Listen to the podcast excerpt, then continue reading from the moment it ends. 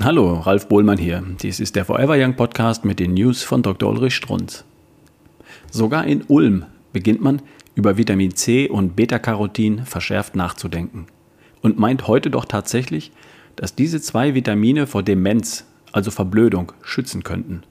Dass es einen Zusammenhang geben könnte zwischen Vitaminmangel und Gedächtnisverlust. Da höre ich zu.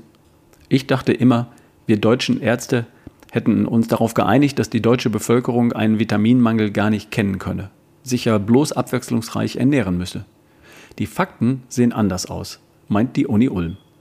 Dort hat man im Rahmen einer Querschnittsstudie Menschen mit leichter Demenz, Alzheimer, und eine gesunde Kontrollgruppe verglichen, hat Blut abgenommen und hat gefunden, dass die dementen Studienteilnehmer signifikant weniger Vitamin C und Beta-Carotin im Blut hatten.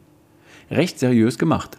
Ausgeschlossen und berücksichtigt wurden Störvariablen wie Schulbildung, Familienstand, BMI, Zigaretten- und Alkoholkonsum. Soweit so gut. Sie, liebe Leser, wissen längst über amerikanische Studien Bescheid, dass mit solchen Vitaminen Alzheimer, und darum geht es hier, mit Sicherheit verhindert werden kann. Alles längst bekannt in den USA.